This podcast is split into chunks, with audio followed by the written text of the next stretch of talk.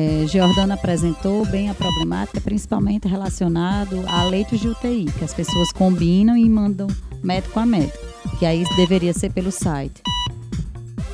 E hoje a gente vem discutir um tema muito importante. Tem dois convidados que sabem bastante do assunto sobre aqui a nossa região de Natal. Primeiro eu queria apresentar os nossos participantes. Aqui é Renata, do meu lado.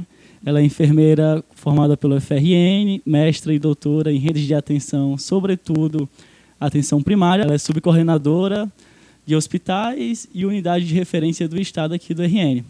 A gente também tem a presença hoje de Jordano, ele é médico formado pela Federal de Roraima, especializado em MFC, em Pelotas, mestre em ensino de saúde pela FRN, hoje diretor do Hospital Municipal de Natal e coordenador de fluxos assistenciais do Complexo Estadual de Regulação, além de ser ex-professor da, da Universidade Federal. É, boa tarde a todos. Boa tarde. Boa tarde. Então, gente, hoje a proposta é conversar um pouco sobre regulação. É, antes de tudo, eu queria saber a definição de regulação e de que forma isso é, se relaciona com o fluxo do paciente. Certo. Né, a gente tem duas coisas que estão bem entrelaçadas, né? que é a regulação e o fluxo. Né? A regulação é justamente a gente conseguir é, fazer o elo entre esses fluxos assistenciais.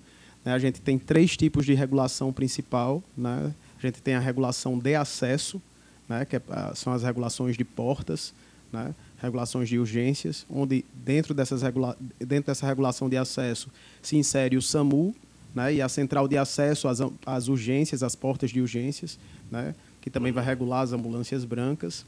É, a gente tem também a central de regulação de leitos, né, onde é regulado todo tipo de leito hospitalar, né, cirurgia, leito de UTI, leito de especialidades, né, leito de infectologia.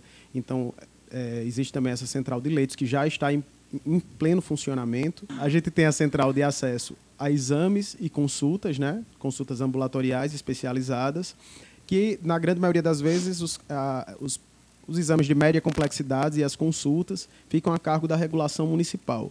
Né?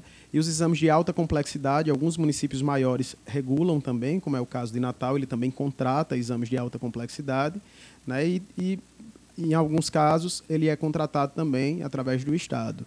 Né?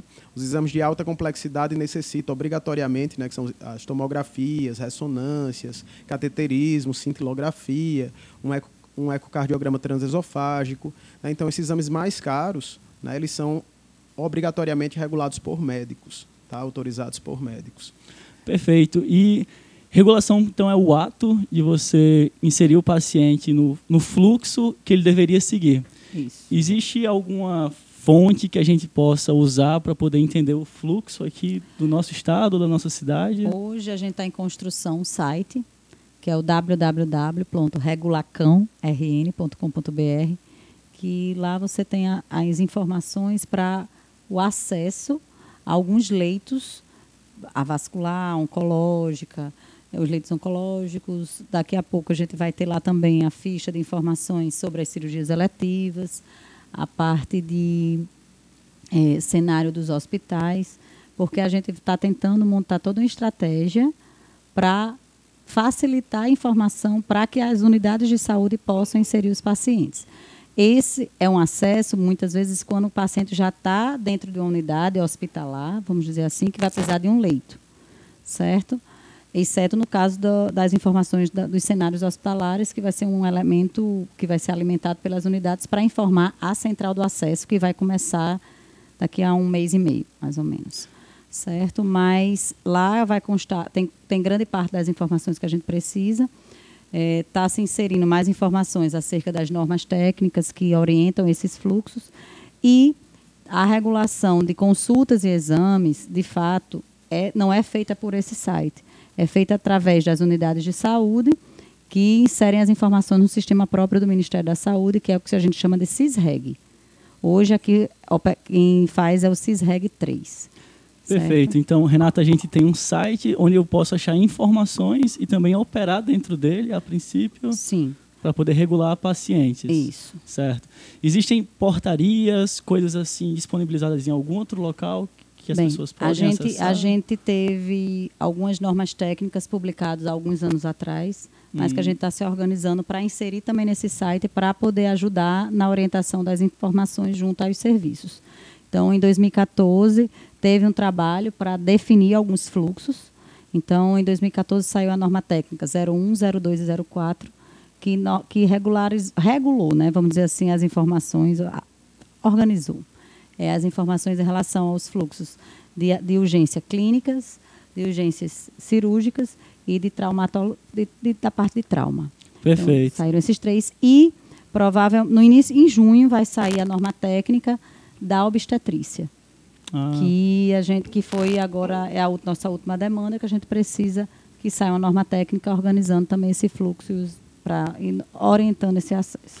Ótimo, então a gente já clareou um pouco o que é regulação e o que é fluxo do paciente e até trouxe alguns exemplos. Eu queria agora comentar sobre erros para o nosso público, que são médicos, estudantes de medicina. Os cinco erros mais cometidos aqui na Grande Natal e pessoas também que trabalham no interior em relação a esse tema, regulação e fluxo do paciente. A gente vai começar por um que já conversou bastante, que é o próprio desconhecimento de qual é o fluxo ideal de um paciente. Você já adiantou, Renata, que existem normas técnicas Isso. que foram escritas com a, o objetivo de, nesse estado, onde tais pacientes devem ser encaminhados ao longo do, do, do nosso sistema público de saúde, não é? São as normas estaduais de 2014. É, tudo isso é definido para que tipos de paciente, exatamente, essas normas, Renata? São pacientes que precisam ter acesso a uma unidade hospitalar de referência e que vai ter cuidados mais especializados do que o que a unidade do interior tem capacidade de ofertar. Então, se um paciente ele vai agravar numa, na unidade na, do Hospital Regional de Santo Antônio e lá não tem é, a, a capacidade técnica de fazer o atendimento, então ele vai precisar referenciar para algum lugar. E hoje essas regulações ela acontece médico a médico, da unidade de menor porte para a unidade de maior porte, vamos dizer assim. E aí isso fica médico dependente, é, a cargo da compreensão do médico que está recebendo, de não achar que o outro está encaminhando de forma indevida. Uhum. Também acontece do médico da unidade é, regional querer muitas vezes mandar o paciente sem ser de fato ter critério para ir. Então fica muitas vezes essa discussão médico a médico. Então a proposta é que a gente tenha um órgão, vamos dizer assim, uma central de acesso que regule, regule e converse intermediando essa, esses dois elementos. Então é essa a proposta que a gente tem, que a gente vai iniciar a partir de junho, em meados de junho, inicialmente com a, com a obstetrícia e provavelmente uns três meses depois a gente começa a regular a cirurgia e a clínica para evitar esses confrontos e, consequentemente, ser uma autoridade sanitária que vai seguir o fluxo estabelecido do Estado, mas se precisar fazer alguma mudança, ele também pode, porque ele tem autoridade para isso, considerando que as unidades vão mostrar, ó, a minha está lotada, essa está um pouco menos, e as duas são da mesma complexidade. E aí ele Perfeito. pode fazer a mudança de fluxo, tipo é, Macaíba e Santo, São, São José do Mipibu. As duas vão ter maternidades. Então, de repente, o município ele tem como referência São José do Mipibu, mas o médico da central olha e diz, ó, São José está super lotado e Macaíba está tranquilo, ele pode, como autoridade sanitária, mudar o fluxo. E essa central, então, a partir de junho, vai começar a funcionar principalmente para a É, obstetrícia. inicialmente para a obstetrícia. Perfeito. Então vamos para o nosso segundo problema no top 5 aqui que os médicos cometem. Um deles é regular pacientes sem transporte seguro. Como é que a gente pode tentar resolver esse problema, Jordano? É, isso é um, um fato muito comum, né, infelizmente, né, que acontece principalmente nos interiores menores. Né, então, pacientes graves que chegam nas unidades muitas vezes são atendidos por médicos, né, e esses médicos simplesmente encaminham o paciente sem nenhum contato prévio com nenhuma unidade, e às vezes até para unidades que não têm aquele suporte para aquele paciente. Né, então, acaba enviando o paciente com ambulância, às vezes com motorista, com técnico de enfermagem. Isso é uma infração grave, né, negligência médica. Né? Então, é, quando a unidade tiver, é, é, quando o município tiver cobertura do SAMU, essa transferência deve acontecer através de uma, né, uma, uma viatura do SAMU. Né? E quando não tiver cobertura do SAMU, que é o caso de alguns municípios, né, o médico deve acompanhar o paciente nesse, nessa, nesse transporte. Né? Isso é ilegal? É legal? Certo. O médico ele pode sim. Muitos médicos têm a dúvida se isso seria um abandono de plantão, uhum. né? Mas não, tá? Nessa situação ele é obrigado mesmo a acompanhar o paciente pela eminência, né? De, de risco, às vezes até de, de óbito mesmo do paciente, sem assistência adequada. Perfeito. E só para esclarecer, uma coisa é a SAMU e outra coisa é a ambulância branca, que é aquela que não tem todo o aparato necessário para dar suporte não tem uma UTI, tipo assim, não tem condições referente a uma UTI, como a gente chama. Certo. Que é uma USA, né, que é uma unidade de suporte avançado e a unidade básica de transporte. Perfeito. Nosso terceiro problema no top 5, então, vamos passar para ele, é o envio de pacientes sem regulação a outros serviços. O que vocês têm a falar sobre isso? Como a gente pode tentar solucionar esse problema? É, isso é um problema bem, bem sério mesmo, né? bem grave. Renata falou que aí tem o, o site, né? regulacãorn.com.br. Lá tem uma seção downloads, né? onde você pode acessar os mais diversos é, fluxos e fichas de solicitação de, de leito. Né? Então, muitas vezes o médico ele entra em contato com outra unidade diretamente para poder transferir o paciente, né? E isso é um, isso é ilegal, né? Tem que respeitar a política de saúde, o paciente tem que ser regulado, né? Infelizmente no SUS a gente não tem é, a oferta é, adequada, né? Por exemplo, leitos de UTI, a gente tem um número de leitos de UTI insuficiente para a nossa população. Então, a regulação ela utiliza não só do fluxo para poder regular os pacientes, né? ela utiliza também de critérios de classificação, de critérios de gravidade para poder fazer essa regulação. Então, os pacientes que são classificados né, com, é, com um nível de prioridade maior, esses pacientes eles vão ter um acesso prioritário. Eles vão acessar aquele leito, aquela, aquela eh, oferta e, primeiro do que um paciente que tem uma prioridade inferior certo? Então, por isso, todos os médicos devem, sempre que necessitar de qualquer tipo de leito, seja de cirurgia, seja de, de leito de UTI, seja é, qualquer demanda que ele tenha, inclusive de exames, né? uma coisa bem interessante que no site também tem, o Rio Grande do Norte, ele já tem publicado os protocolos clínicos para solicitação de exame com critérios de, de, prioridade de exame. Olha só. Dá para acessar isso lá pelo site, vocês conseguem acessar de todos os exames de alta, de média complexidade, para saber qual vai ser o paciente que vai ter prioridade em relação ao outro. Né? Porque a gente não tem oferta para toda hora, né? todo instante, né? Só chegar, ah, quero um, uma tomografia, pronto, então vai amanhã lá no UOL fazer a tomografia. Não, tem esses critérios, tá certo? São organizados através de filas, né? Então, é, todo médico deve respeitar esse processo. A solicitação é, é, é feita muitas vezes por pelas unidades, né?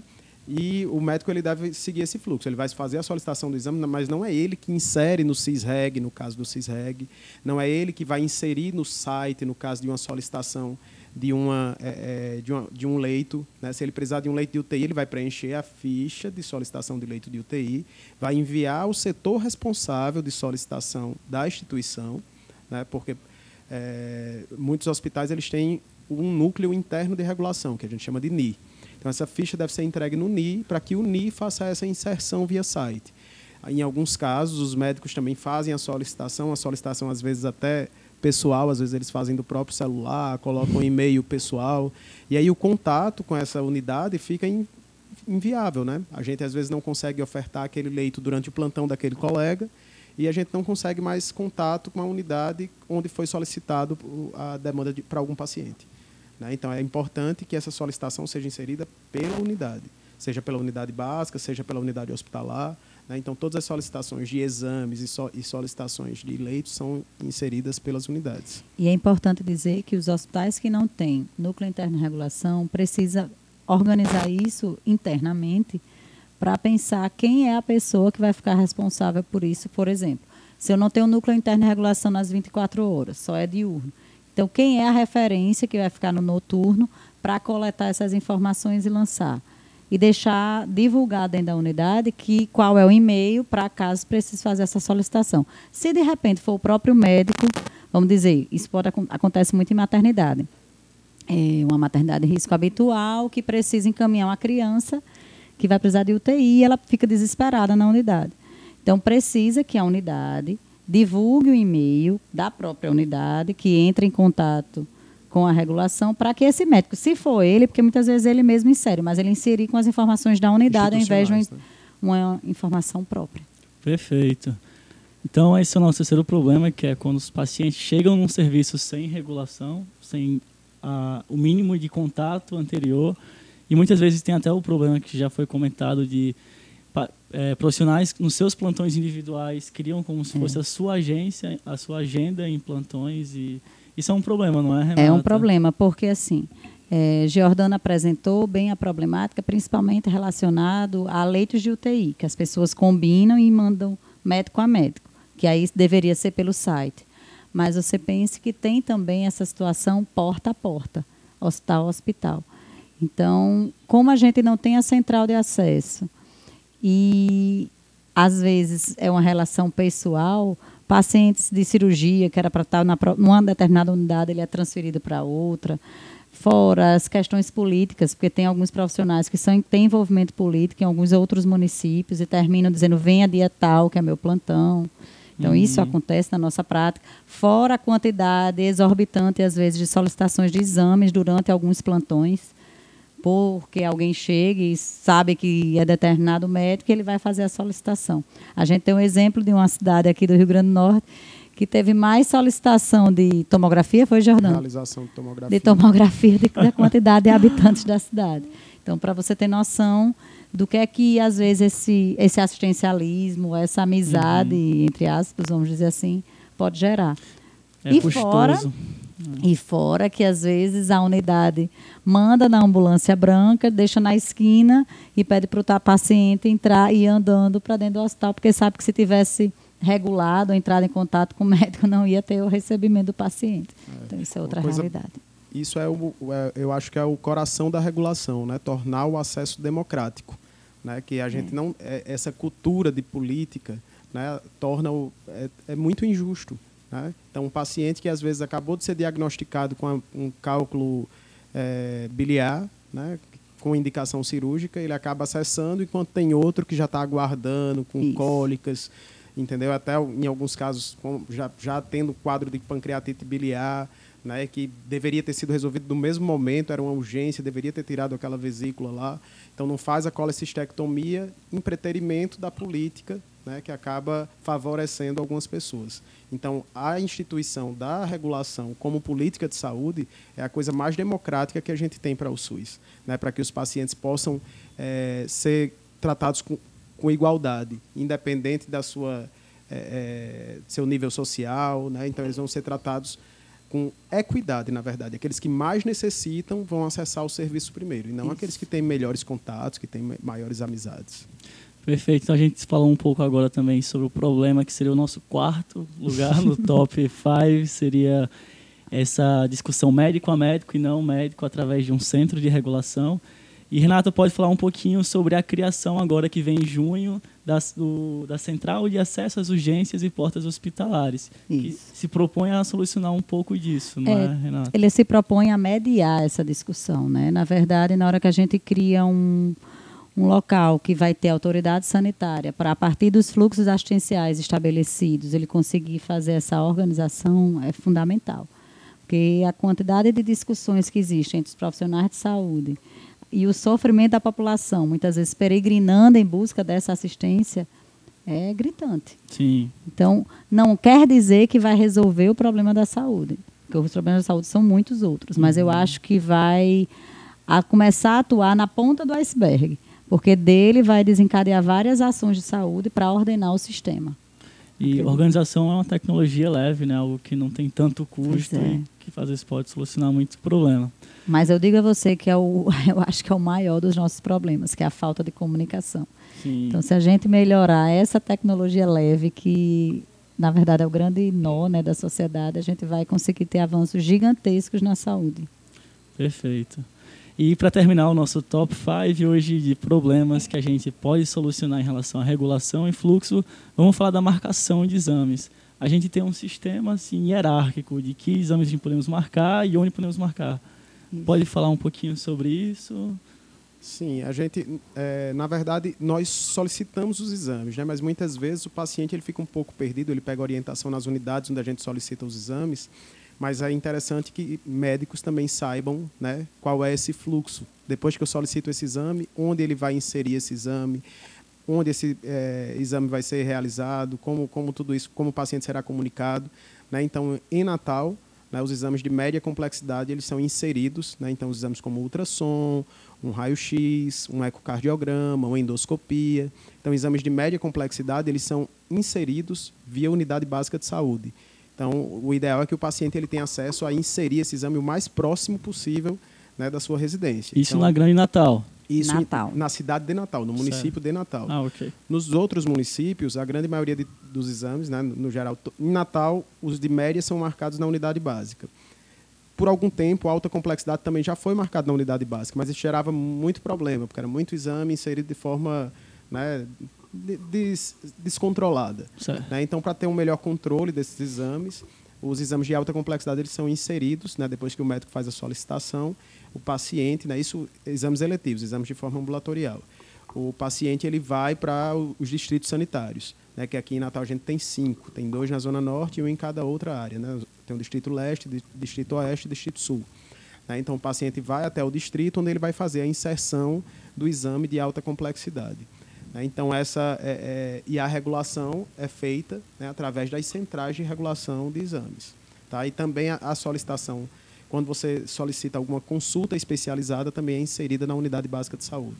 Nos interiores, né, nas outras nas outras cidades, é, todo esse fluxo é feito numa central de regulação que funciona na grande maioria das vezes na central na central municipal de saúde. Que se- é, nas- são nas secretarias Que de saúde mesmo. as secretarias de saúde. secretarias. Perfeito. Então, eu acho que isso já ajuda um pouco a organizar esses problemas.